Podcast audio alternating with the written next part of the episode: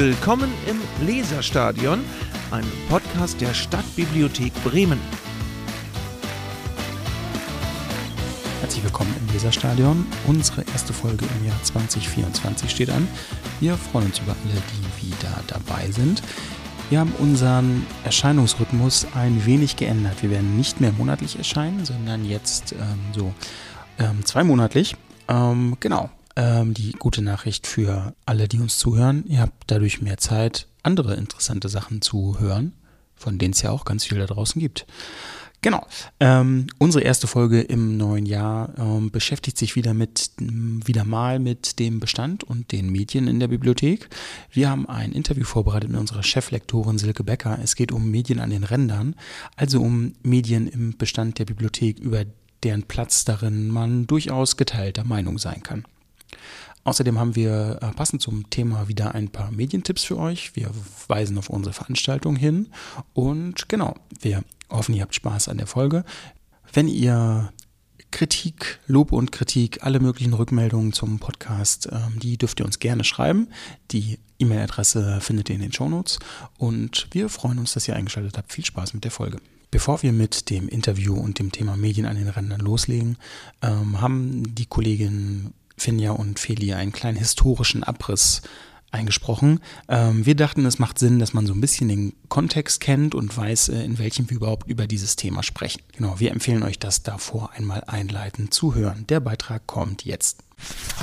Im März 2016 stößt der Landesverband Niedersachsen im Deutschen Bibliotheksverband DBV eine Positionsbestimmung zum bibliothekarischen Umgang mit umstrittenen Werken an, der sich die Mitgliedsverbände von Bibliothek und Information Deutschland BID anschließen. Heraus kommt ein Positionspapier, welches unter anderem folgende Passagen enthält. Die Bibliotheksverbände befürworten insbesondere die Bereitstellung von gesellschaftlich und politisch kontrovers diskutierten Werken in ihren Mitgliedsbibliotheken, die einen politisch, weltanschaulich und religiös ausgewogenen Bestand und ein vielfältiges Spektrum an Meinungen gewährleisten. Dadurch ermöglichen sie die demokratische Teilhabe aller Bürgerinnen und Bürger an der politischen Willensbildung. Die Kernaufgabe von Bibliotheken besteht darin, freien Zugang zu Informationen, ein breites Spektrum an Wissen, Ideen, medialen Inhalten und Meinungen anzubieten, auch wenn diese für einzelne Personen oder gesellschaftliche Gruppen inakzeptabel erscheinen. Die Informations- und Meinungsfreiheit nach Artikel 5 des Grundgesetzes der Bundesrepublik Deutschland bietet die Grundlage bibliothekarischer Praxis. Die bibliothekarischen Verbände setzen sich ausdrücklich dafür ein, dass als rechtskonform eingestufte Werke aller, allen Bürgerinnen und Bürgern in den Bibliotheken zur Verfügung stehen. In einer freiheitlich-demokratischen Gesellschaft, die auf aktiver Teilnahme an politischen Prozessen beruht, stehen informierte Bürgerinnen und Bürger im Mittelpunkt. Bibliotheken ermöglichen allen Bürgerinnen und Bürgern freien Zugang zu ihren Beständen und zu vielen öffentlich verfügbaren Informationen – Sie unterstützen ihre Nutzerinnen und Nutzer in der Fähigkeit, für sie relevante Informationen zu finden, zu bewerten und zu nutzen. Im Juni 2018 wird auf dem damals noch sogenannten Bibliothekartag in Berlin zum Thema kontrovers diskutiert. Verleger und Publizist Jörg Sundermeier riet und warnte, Halten Sie diese Bücher unbedingt, solange es geht, aus Ihren Bibliotheken heraus. Dieser Mist strahlt auf den übrigen Bestand ab und das haben andere Bücher nicht verdient. Marion Mattekat, Leiterin der Stadt- und Landesbibliothek Potsdam, argumentierte, wir müssen die Nutzer im Fokus haben und die Tatsache ist nun mal, dass die Titel nachgefragt werden. Damit müssen wir also umgehen. Wenn wir diese Bücher im Regal haben, dann muss sich das eben schon nicht jeder selbst kaufen. Wir sollten den Bürgern mehr Mündigkeit zutrauen. Susanne Brandt von der Büchereizentrale Schleswig-Holstein sah das Ganze nicht so entspannt. Sie forderte dazu auf, das Sensibilität und Wahrnehmung zu schärfen, um Grenzüberschreitungen zu erkennen. Immer wieder würde die Informationsfreiheit mit Angriffen auf die Würde des Menschen kollidieren. Brandt sagte, es gibt durchaus einen Erwägungsspielraum und die Bibliothekare haben hier eine Verantwortung.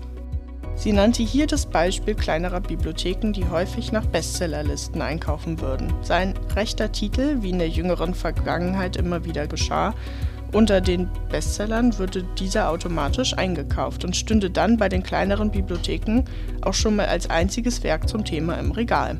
Sie plädierte dafür, in solchen Fällen unbedingt weitere Bücher zum Thema anzuschaffen, sodass unterschiedliche Sichtweisen gegeben seien. Am 17. August 2018 bittete die Fraktion Bündnis 90 die Grünen in der Kulturdeputation den Senator für Kultur Bremen um einen Bericht zum Umgang der Stadtbibliothek Bremen mit Publikationen aus rechten Verlagen. Die Stadtbibliothek Bremen gehe einen nachvollziehbaren, sehr guten Weg, dennoch sei jedes Buch aus einem rechten Verlag in der Bibliothek ein Buch zu viel. Medial wird diese Bitte unter anderem von dem Bremer Taz und dem Bremer Weserkurier aufgegriffen.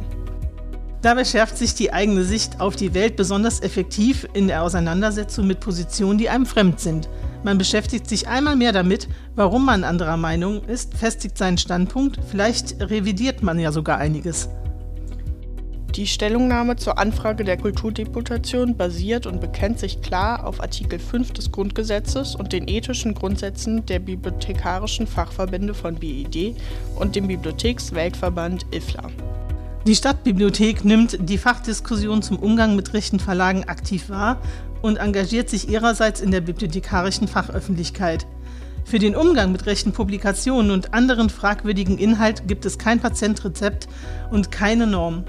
Ein umfassendes Informationsangebot schließt auch kontrovers diskutierte Titel und Vertrauen in die Mündigkeit der Bürgerinnen und Bürger der Stadt ein.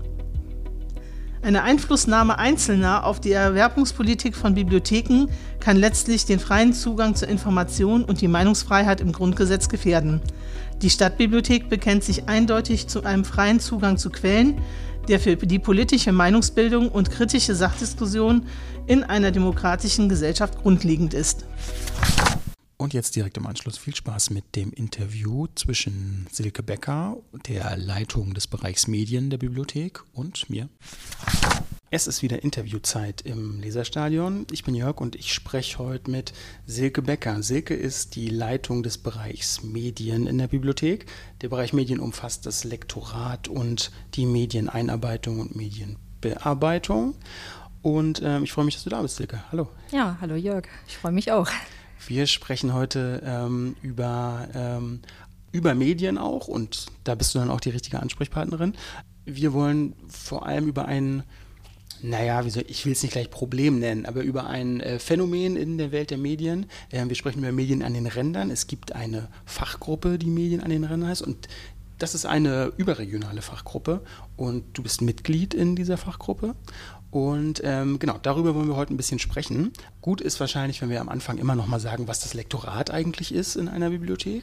Ja, das Lektorat ist eigentlich der Bereich, der hinter den Kulissen arbeitet. Also das, was äh, man so in den Regalen in der Bibliothek findet, was man mit nach Hause nehmen kann, ja, um das kümmern wir uns im Lektorat. Wir gucken, was ist, was brauchen wir, was äh, schaffen wir an, was kaufen wir, ähm, haben natürlich einiges an Geld zur Verfügung, und versuchen das eben so dann fertig zu machen, damit es äh, bei uns in der Bibliothek sehr schön aussieht. Genau, also alles, was ähm, die Leute da draußen ausleihen und mitnehmen, das, da hat sich irgendwie mal jemand mit beschäftigt vorher, genau. Und ähm, du bist ähm, Mitglied der Fachgruppe Medien an den Rändern. Ähm, sag doch mal kurz, was ist diese Fachgruppe und was, was meinen wir damit eigentlich? Ja, diese Fachgruppe setzt sich zusammen aus äh, Mitarbeiterinnen in Bibliotheken, in verschiedenen Bibliotheken in, in Deutschland und ähm, ja, vielleicht kurz was zum, zum Hintergrund, warum die, die Gruppe entstanden ist. Äh, Fange ich mal so an. Äh, die Stadtbibliothek Bremen ist ja eine öffentliche Bibliothek und für diese öffentlichen Bibliotheken gibt es die sogenannte Lektoratskooperation. Und das heißt, dass dort ganz viele Menschen, ähm, man kann das freiwillig tun oder auch im Rahmen seiner Arbeit, ähm, Rezensionen schreiben für, für Medien. Und äh, das können Bibliotheken dann abonnieren in einem Paket und äh, bekommen dadurch so ein bisschen so Kaufentscheidungshilfe. Äh, das ist so ein Bereich, den man gerne in Anspruch nimmt. Und bei manchen Medien ist das Schreiben einer solchen Rezension, das hat man so im Laufe der Zeit festgestellt, einfach schwierig. Man findet auch äh, teilweise, meist weil es inhaltliche Dinge sind, äh, keine Menschen, die bereit sind, solche Rezensionen zu schreiben, weil sie die Verantwortung nicht übernehmen wollen. Und äh, das wurde thematisiert vor etwa fünf Jahren. Äh, ja, und so entstand die Gruppe Medien an den Rändern. War zunächst eine Arbeitsgruppe für Umgang mit schwieriger Literatur Und es ging anfangs tatsächlich nur darum, Rezensionen zu schreiben. Mehr war gar nicht äh, angedacht. Aber mittlerweile ist dieses Rezensionsschreiben so ein bisschen in den Hintergrund geraten. Solche Anfragen kommen eigentlich gar nicht mehr so oft. Ähm, dafür ist der Diskussionsbedarf äh, gestiegen und auch die Unsicherheit im Umgang mit den Medien an den Rändern. Also Themen sind jetzt zum Beispiel Cancel Culture. Das heißt eben, dass äh, aktive Angriffe auf Bibliotheksbestände äh, erfolgen. Und äh, das heißt, dass Kundinnen äh, selbst Teile aus den Medien oder die ganzen Medien aus dem Bestand entfernen oder, oder diese Medien zerstören. Und äh, ein weiteres Thema sind auch die Aufforderungen, also nicht nur Anfragen, sondern regelrecht Aufforderungen von Kundinnen, Medien in unseren Bereich aufzunehmen oder auch aus dem, aus dem Bestand zu nehmen. Und was noch ganz interessant ist, es geht nicht ganz nur um Medien, es geht auch um den Bereich Veranstaltungsplanung. Auch da gibt es zunehmend ah, okay. Probleme, wenn es zum Beispiel irgendwelche Buchvorstellungen sind oder auch äh, kontroverse Themen. Also da äh, gibt es auch einen unheimlich großen Gesprächsbedarf.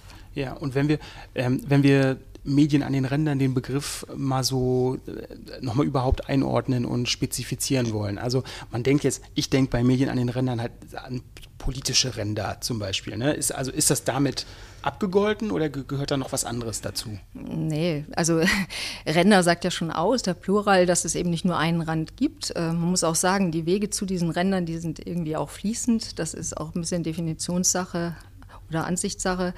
Also es gibt ganz viele Facetten und äh, ja, ähm, man muss vielleicht sagen, alles, was so umstritten sein kann oder, oder ist, ist potenziell ein Medium am Rand. Ja, okay. Und das sind eben nicht nur politische, das können, können rassistische äh, äh Äußerungen sein oder irgendwelche diskriminierenden Äußerungen für irgendwelche Zielgruppen.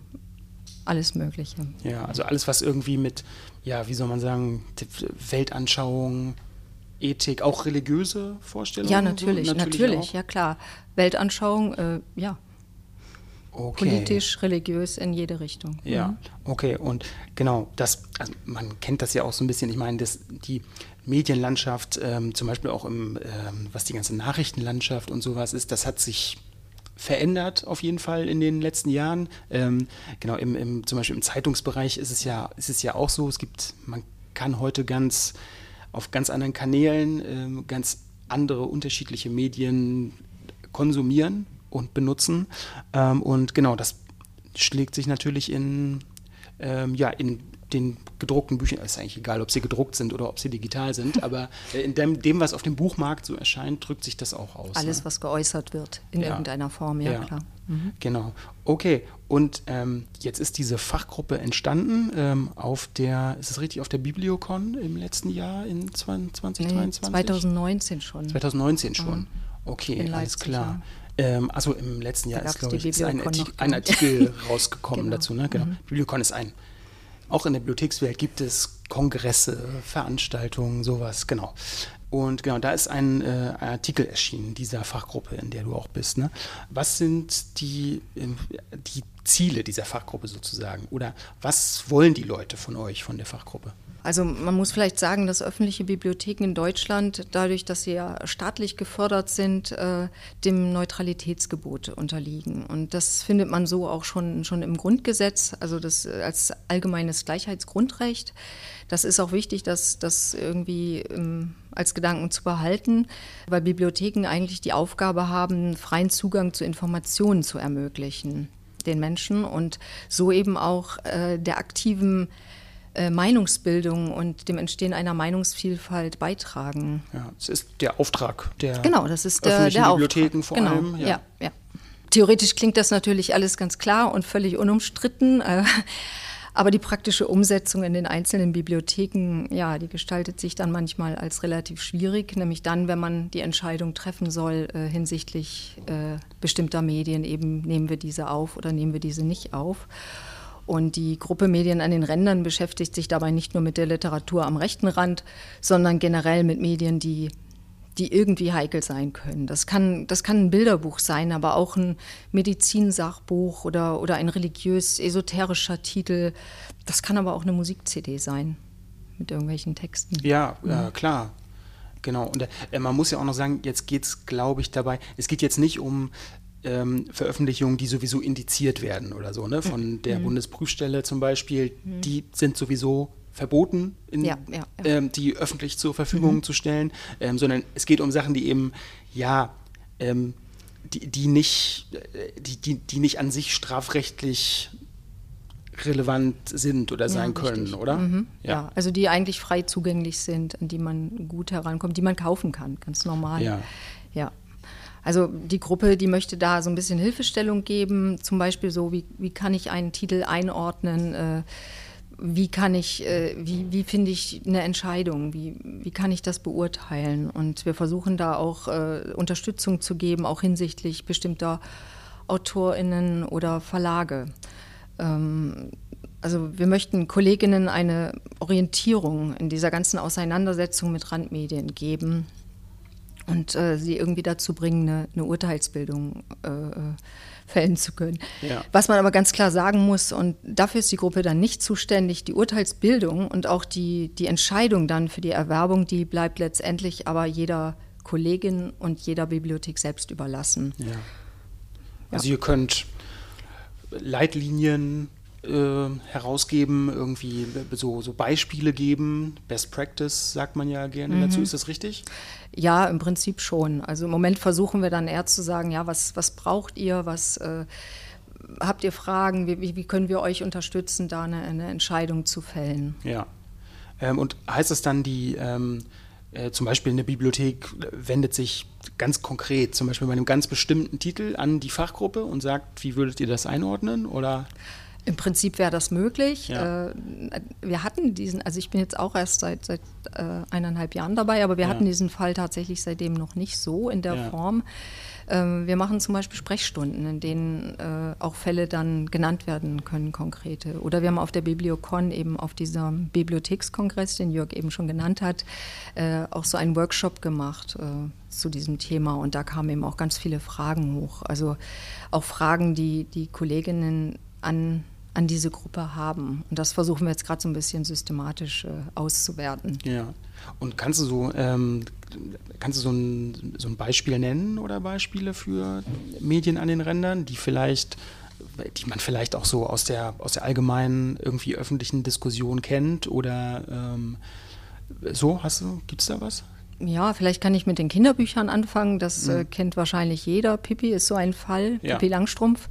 Ähm, der Titel ist mittlerweile in die Jahre gekommen und äh, die Sprache auch. Also daran sieht man auch mal, dass sich das äh, auch verändert, dass ein, ein, ein Buch mit, mit, ein, mit einer Sprache, die völlig normal war, eines Tages eben plötzlich äh, so dasteht, dass man, dass man die Sprache verändern muss. Genau, weil sich da in der Sensibilität in der öffentlichen Diskussion einfach was verändert hat entsprechend. Ne? Genau. Aber bei dem Buch handelt es sich ja auch um, um einen sehr beliebten Titel ja. und äh, ja, den möchte man natürlich nicht vom Markt äh, nehmen. Ja. Also der, der wird auch sehr gerne noch gelesen und deswegen hat man sich da entschieden, die Sprache zu verändern, tatsächlich bestimmte Begriffe einfach zu entfernen.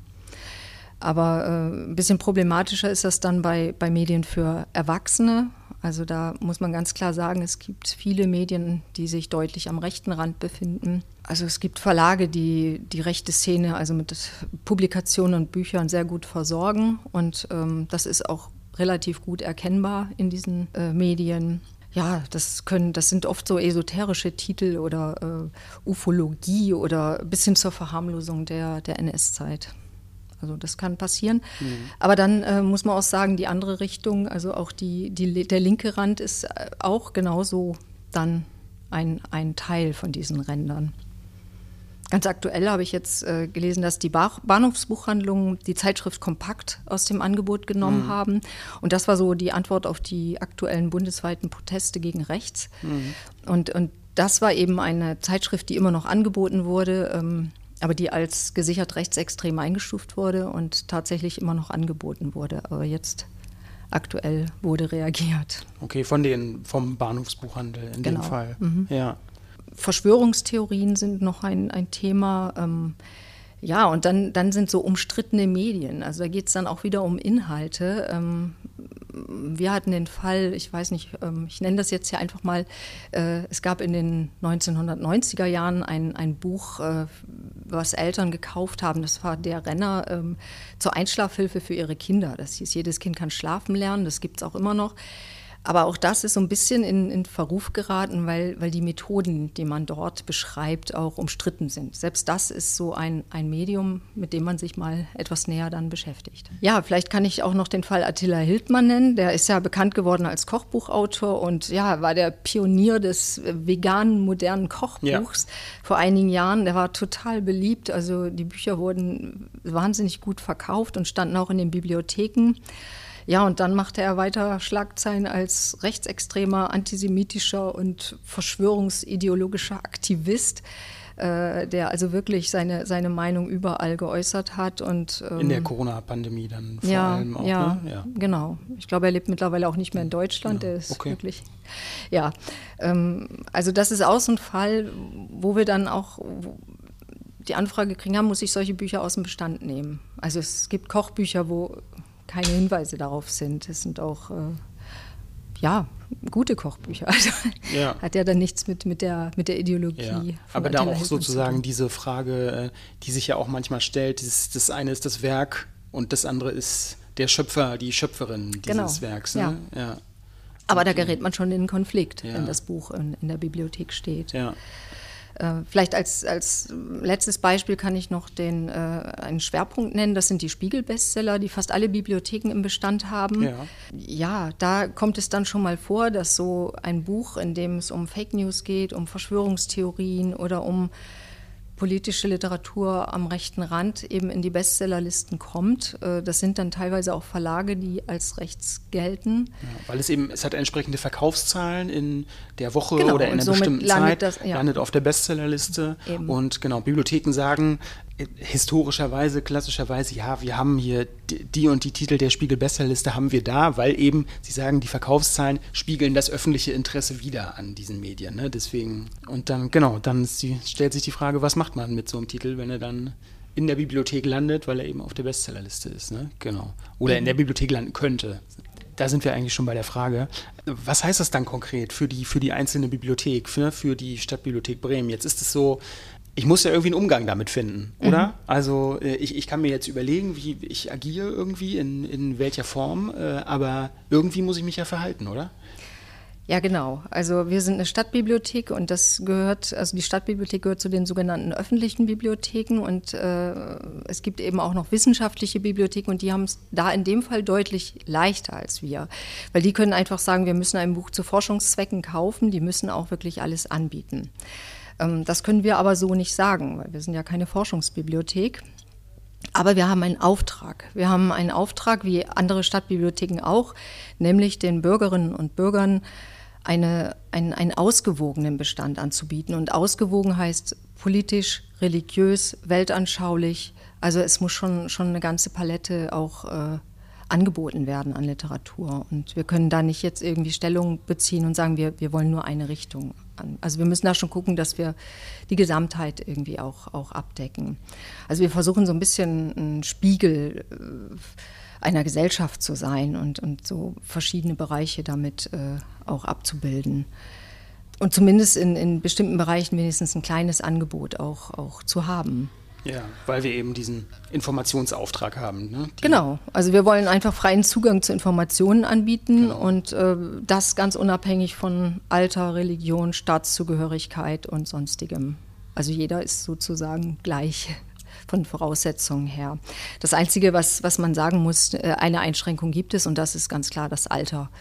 Also dass man äh, Jugend und Kinder da so ein bisschen schützen muss. Aber ansonsten würden wir jetzt jeden so gleich äh, sehen. Der konkrete Auftrag und die konkrete Situation auch hier bei uns in der Stadtbibliothek. Und was, was heißt das dann für, ähm, ja, für, für die Öffentlichkeit? Also für sozusagen alle potenziellen Kundinnen und Kunden ne, der, unserer Bibliothek? Für die Kundinnen, ja. Das ist natürlich das möglich, dass es für, für einzelne Personen oder gesellschaftliche Gruppen auch schwer zu verstehen ist, nicht nachzuvollziehen ist. Ja, wir versuchen natürlich auch ein bisschen, also da eine Linie zu fahren. Also wir haben durchaus kritische Kundinnen und hin und wieder kommen, kommen dann natürlich auch Fragen, warum wir einen bestimmten Titel oder einen bestimmten Autoren in unserem Bestand haben. Und es kamen auch schon Fragen, warum wir einen bestimmten Titel nicht im Bestand haben. Und das war natürlich dann eindeutig auch in die rechte Richtung mhm. gefragt. Ähm, meistens können wir das aber im Gespräch ganz gut vermitteln, weil wir da auch eine ganz klare Linie haben.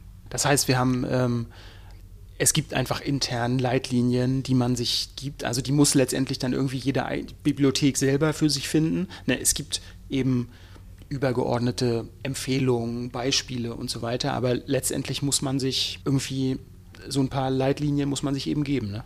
Ja, natürlich. Also an den Empfehlungen orientieren wir uns, aber jede Bibliothek entscheidet das individuell. Es gibt Bibliotheken, die klammern das ganz klar aus, also sagen, wir wollen überhaupt nichts, was irgendwie angreifbar ist. Ähm, aber ähm, die Grundsätze, nach denen wir unseren Bestand auch aufbauen, sind ja auch im, im, Leitbild der Stadtbibliothek drin. Und das sind eben die Punkte, die ich vorhin schon, schon genannt habe, dass wir eben auch die, die breite äh, Gesellschaft spiegeln wollen. Und da gehören ja auch viele Meinungen dazu. Also die hat, das gibt natürlich Grenzen, aber ja, in ganz wenigen Fällen ist das auch schon vorgekommen, dass wir ein Buch mit einer Information versehen haben. Ähm, da haben wir uns entschieden, das im Bestand zu lassen, haben aber auch gesagt, dass wir den entleihenden Personen äh, da eine Information geben wollen, dass, dass die sich unbedingt in der Presse äh, orientieren sollen an den aktuellen äh, Rezensionen oder auch äh, Informationen zu diesem Buch, weil es da eben auch um Kinder, Kindererziehung ging und das natürlich immer so ein bisschen gefährlich ist. Ja, natürlich auch ein höchst individuelles Thema und ein was, wo die Gemüter schnell hochkochen können, genau. Okay, das heißt, das ist auch ähm, eine Möglichkeit, die es gibt, ne? Also das irgendwie in so einen, wie soll man sagen, in so einen Kontext einzubetten oder so ein bisschen mehr Kontext zu liefern zu, zu etwas? Ja, natürlich. Also Kontext insofern, als dass wir eben einen Bestand versuchen, wenn, wenn wir so ein Medium in den Bestand nehmen, auch die andere Seite dort, dort äh, anzubieten. Also ein, Direkt ein, darauf zu verweisen auch. Genau. Quasi, ne? Aber das, so aktiv machen wir das nicht, weil das wirklich schwierig ist. Bei ja. unserer Masse von Medien übersieht man auch mal leicht was und ja. das ist eben auch nicht so gut. Da, das kriegen die, die äh, unsere KundInnen sofort mit. Ja. Also und dann kommen natürlich auch Anfragen ja. und das, das möchten wir auch nicht. Ähm, das ist manchmal auch gar nicht so einfach. Also im Grunde muss schon der Fall ganz klar sein, wenn man sich zu sowas entscheidet. Ja. Aber es gibt tatsächlich auch Bibliotheken, die, die machen das jetzt verstärkt. Ähm, wir sind noch nicht ganz so weit, aber ähm, natürlich denken wir schon darüber auch mal nach. Da sind wir natürlich irgendwie auch schon so ein bisschen bei diesem Punkt. Wir haben das jetzt gesagt, wir haben auch Beispiele genannt, welche Medien das sein könnten, mit über welche Themen es da gehen könnte. Ähm, man muss sich aber schon auch immer die Frage stellen, wie weit reicht unser Auftrag? Und ähm, also was, was muss man aushalten sozusagen und wann ist eine Grenze überschritten bei so Medien? Ne? Das ist schon ganz klar. Ja, ich habe vor einiger Zeit zu diesem Thema einen Beitrag gelesen und äh, da wurde der Kabarettist Richard Rogler zitiert und das hat mir total gut gefallen, weil die Überschrift hieß dann Freiheit aushalten. Ja. Ähm, das bedeutet ja, dass es manchmal auch Überwindung kostet, mit Respekt und Toleranz anderen Auffassungen gegenüberzustehen, die eben nicht mit der eigenen Meinung übereinstimmen oder aber sogar im Widerspruch zur, zur herrschenden Meinung stehen. Aber im Grunde muss man das ein bisschen aushalten. Und äh, man muss äh, als Bibliothekarin auch ein bisschen Ärger aushalten. Es wäre ja ganz einfach, wenn man bestimmte Medien, wo ich eben Ärger befürchte, von vornherein ausschließe und sage, ach, das kaufen wir gar nicht, das kommt uns mhm. nicht ins Haus. Ähm, aber das kann nicht die Lösung sein. Also damit entscheide ich ja persönlich und ähm, ja, das, das ähm, ist dann auch nicht der richtige Weg. Und die, diese Informations- und Meinungsfreiheit, die ist natürlich nicht grenzenlos. Also da muss man ganz klar sagen, äh, nur wo sind die Grenzen, wer legt sie fest, wo findet man sie, das sind Fragen, die man wahrscheinlich auch nicht ganz klar beantworten kann. Ja. Eine Gesellschaft wäre ja langweilig ohne, ohne Vielfalt. Ähm, Vielfalt macht es eben aus, dass wir diskutieren, dass wir uns austauschen, dass wir, dass wir uns überhaupt eine Meinung bilden können und dadurch auch, auch ein bisschen weiterentwickeln können. Das ist ja eben wieder, äh, ja, äh, das, was wir als Bibliothek auch möchten. Ne? Und so funktioniert ja auch Demokratie. Aber da, also wo es zu, zu Beleidigungen kommt, zu böswilligen Anschuldigungen, zu üblen Behauptungen oder, oder gar so Angriffen gegen, gegen Personen. Oder auch da, wo so, so ein juristischer Grenzbereich, wo, wo äh, wir den betreten, zum Beispiel, weil, weil intime Details über eine Person verbreitet wurden oder wo es sogar in Richtung Volksverhetzung geht. Also da ist eindeutig, äh, hört es dann auf. Ja, also das, das ist ganz klar. Klar, in dem Zusammenhang, es gibt bestimmte ähm, Rechte, die per Grundgesetz definiert sind, ne, mhm. ähm, freie Meinungsäußerung, Pressefreiheit, sowas, aber ähm, jetzt wissen wir auch alle, dass trotzdem nicht alles erlaubt ist. Äh, ne? Also ja, die Grenze ist einfach da erreicht, wo es gefährlich wird, ja. auch für, für die Menschen. Ähm, und jetzt ähm, hast du es eben schon ein bisschen angesprochen. Jetzt entscheidet ja über ähm, sozusagen das äh, Überleben und Tod eines Mediums in der Bibliothek äh, letztendlich ja dann doch die einzelne Lektorin, der einzelne Lektor. Ne? Ja, genau. Äh, Im konkreten Fall. Ähm, jetzt kann ich mir alle, alles, was wir jetzt besprochen haben, die Gedanken kann ich mir alle machen. Ich, ich kann das alles ähm, gegenchecken, x-mal. Ähm, ich ich kann mich austauschen mit anderen Leuten darüber, aber äh, am Ende entscheide ich darüber. Und äh, ist es irgendwie, ist es für eine Lektorin, Lektoren am Ende auch irgendwie möglich, sich da auch nicht von zum Beispiel eigenen Gefühlen, eigenen Weltanschauungen auch leiten zu lassen? Ja, da muss man ganz klar sagen, also das, was ich anfangs sagte, da gilt eigentlich das Neutralitätsgebot. Und es gibt äh, persönliche Meinungen und Überzeugungen, aber es gibt eben auch meine Pflichten im Beruf. Also um es mal so ganz, ja. ganz scharf zu formulieren. Und äh, sind ja nicht nur Gefühle im Spiel, sondern eben auch meine eigene Weltanschauung, meine politische Einstellung, meine religiöse Einstellung. Und ähm, das muss ich eigentlich im Moment der Kaufentscheidung außer Acht lassen. Ich darf mir meine Gedanken machen, aber im Grunde darf mich, dürfen mich diese Gedanken nicht, nicht zur Entscheidung bringen. Mhm. Ähm, das wäre eigentlich nicht richtig und dann müsste ich mich sogar vielleicht fragen, bin ich hier richtig äh, im Lektorat, ja. äh, äh, wo ich solche Entscheidungen einfach relativ neutral treffen sollte. Ja. Ähm, das ist manchmal schwierig, aber es gibt eben auch diese Hilfestellungen, an denen man sich ein bisschen orientieren kann. Ja, das, das fängt schon ganz einfach an, wenn äh, ein Kunde oder eine Kundin fordert, dass wir ein, ein bestimmtes Medium aus dem Bestand nehmen ja, weil es politisch extreme Tendenzen hat, dann könnten wir natürlich sagen, um negative Berichte im Weserkurier zu vermeiden, äh, wir nehmen das Buch jetzt einfach raus und gut ist. Ähm, das wäre aber sehr einfach. Also, ähm, und das können wir auch nicht jetzt mit jedem Medium ohne weiteres machen. Da gibt es einfach bestimmte berufsethische Grundsätze auch, die. Ja an die man sich halten muss. Ja, ja. aber durch solche Forderungen werden, wird natürlich ein Druck aufgebaut und äh, ja. ja. mit dem muss man irgendwie dann auch, auch leben können oder den, damit auch umgehen können. Ja. Ähm, das ist ein schwieriger Fall, aber man, man darf eben diese, diese zentralen Aufgaben im Bestandsaufbau nicht, nicht vernachlässigen, also nicht vergessen. Mhm. Und genau, jetzt wollte ich gerade sagen, ist natürlich auch was anderes, ähm, zum Beispiel, ob man jetzt ähm, die Belletristik, die schöne Literatur, die Romane lektoriert oder vielleicht gerade so eine, äh, so eine Sachgruppe wie Politik. Geschichte, weiß ich nicht. Nur, hast, du hast es ja eigentlich vorhin schon gesagt, es kann genauso gut bei Kinderbüchern auch, es kommt halt letztendlich auch auf die, auf die Art der Sprache zum Beispiel in so einem Medium an. Mhm. Da ist es vielleicht ja doch am Ende dann gar nicht so entscheidend, was für eine Art von Medium das ist, ne? Nee, das meint, sagte ich ja vorhin genau. auch, dass das überall vorkommen kann. Und es gibt natürlich Bereiche, wo man ein bisschen genauer hingucken muss. Man muss eigentlich immer genau hingucken. Äh, wir haben so formale Kriterien, die, da können wir einfach von vornherein ausschließen, ähm, dass wir ein, ein Buch in den Bestand aufnehmen, zum Beispiel über die Verlage. Es gibt bestimmte Verlage, die wirklich als äh, rechtsextrem eingestuft sind und solche Bücher nehmen wir dann auch gar nicht in den Bestand auf.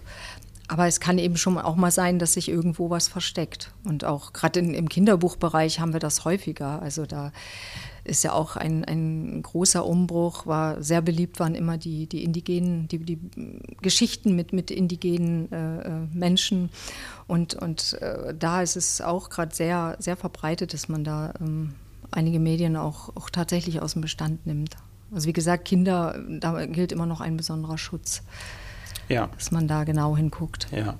Und genau, Medien, äh, Gesellschaften verändern sich und Medien, die Medienproduktion der Gesellschaft auch in dem Ja, ne? absolut, ne? absolut. Aber es ist ja auch niedrigschwelliger geworden. Also wir können ja auch überall jetzt unsere Meinung verbreiten auf Social Media und ich glaube, da ist so die, die Hemmschwelle auch so ein bisschen gesunken. Ja, okay. Es gab jetzt gerade äh, die, diesen Podcast äh, von zwei Herren, ja sehr umstritten äh, ist mittlerweile, also der, der überwiegend Jugendliche auf Social Media anspricht. Und das sind zwei, zwei Wirtschaftsmenschen, die ursprünglich, glaube ich, verbreiten wollten, wie man zu Geld kommt mit Kryptowährungen und so. Ja, und das ist äh, mittlerweile so, dass die auch, äh, sie haben sich so auf die Fahnen geschrieben, auch über Gott und die Welt zu berichten, also auch philosophische Themen zu ja. haben. Und äh, gerade das ist extrem gefährlich, weil, weil da kommen Äußerungen, die schon in Richtung äh, rechts gehen und ja. die Jugendlichen wohl sehr äh, äh, beeinflusst werden dadurch. Ja, also, also genau, gerade Zielgruppen, die, von denen man sagt, sie sind irgendwie vulnerabler. Vulnerabler, ähm, ganz genau. genau ja. ja. Und wo man auch genau hingucken muss. Und das ist die Gesellschaft von morgen. Also ja. das ist extrem wichtig. Hm. Okay. Ähm, haben wir noch was vergessen, Silke? Willst du, willst du noch was sagen zum Thema? Um.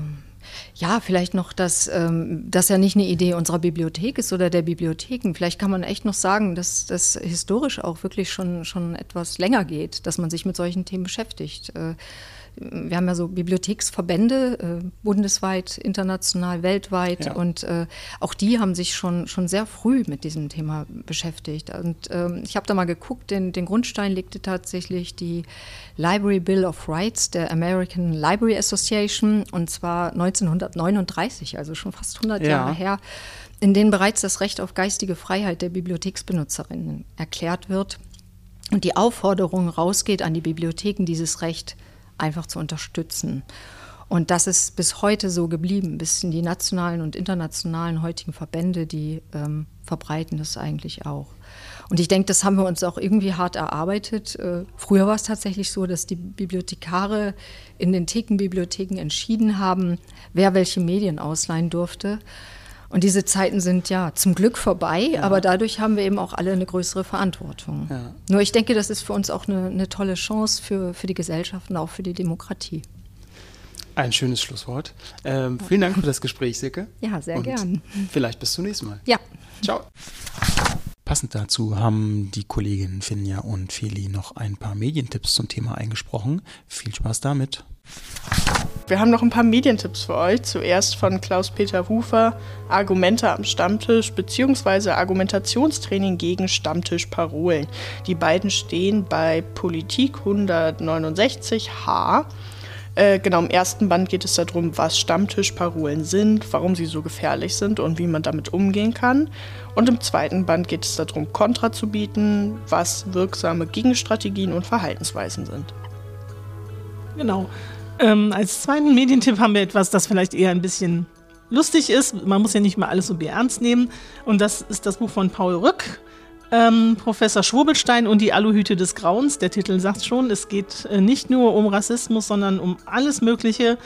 Und ähm, Paul Rück vereint halt mit Witz und Scharfsinn sozusagen die absurdesten Verschwörungstheorien, die man so kennt, von Reptiloiden, Flacherdlern, ähm, Impfgegnern, ähm, was es alles so gibt, ähm, ist in diesem Buch halt ähm, vereint. Und er sagt aber auch, ähm, dass das alles andere als harmlos ist und auch weitreichende Konsequenzen für unsere Demokratie haben kann. Also es ist ein Augenzwinkern dabei, aber durchaus auch mit einem ernsten Hintergrund. Und als nächstes haben wir ein Buch, das tatsächlich mal nicht bei Politik steht, sondern bei Allgemeines von Ute Schäfer. Fake statt Fakt wie Populisten, Bots und Trolle unsere Demokratie angreifen. Genau, das steht bei Allgemeines äh, 1355.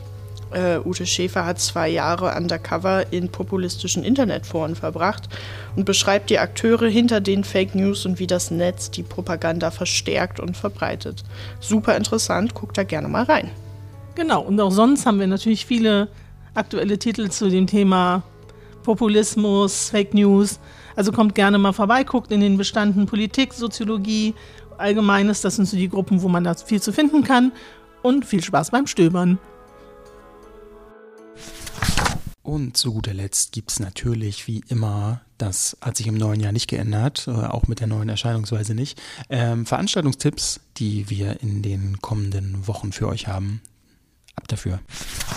Und nun zu unseren Veranstaltungstipps, von denen wir natürlich auch ein paar haben, die zu unserem Thema der heutigen Folge passen. Finja.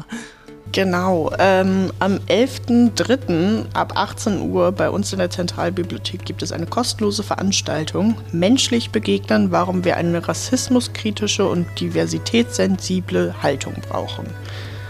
Genau, da werden Fragen beantwortet wie, wie können wir uns begegnen, ohne den anderen zu entmenschlichen und warum ist es eigentlich so schwierig, über Rassismus zu reden.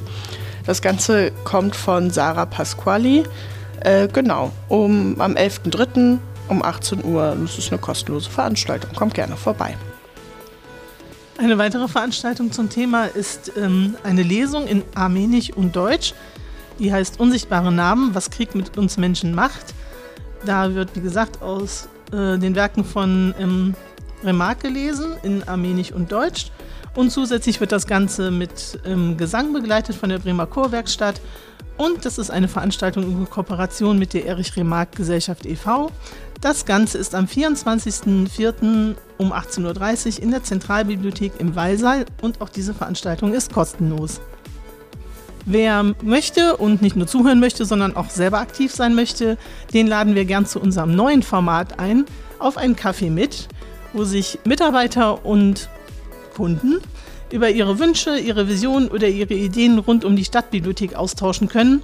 Dazu gibt es, wie der Titel schon sagt, einen Kaffee, ein bisschen Kekse und es ist einfach eine gemütliche Atmosphäre, wo man sich informell einmal austauschen kann, wie die Zukunft von einer Stadtbibliothek aussehen kann, äh, was man noch so für Ideen mitbringt oder was man vielleicht noch sich anders vorstellen könnte.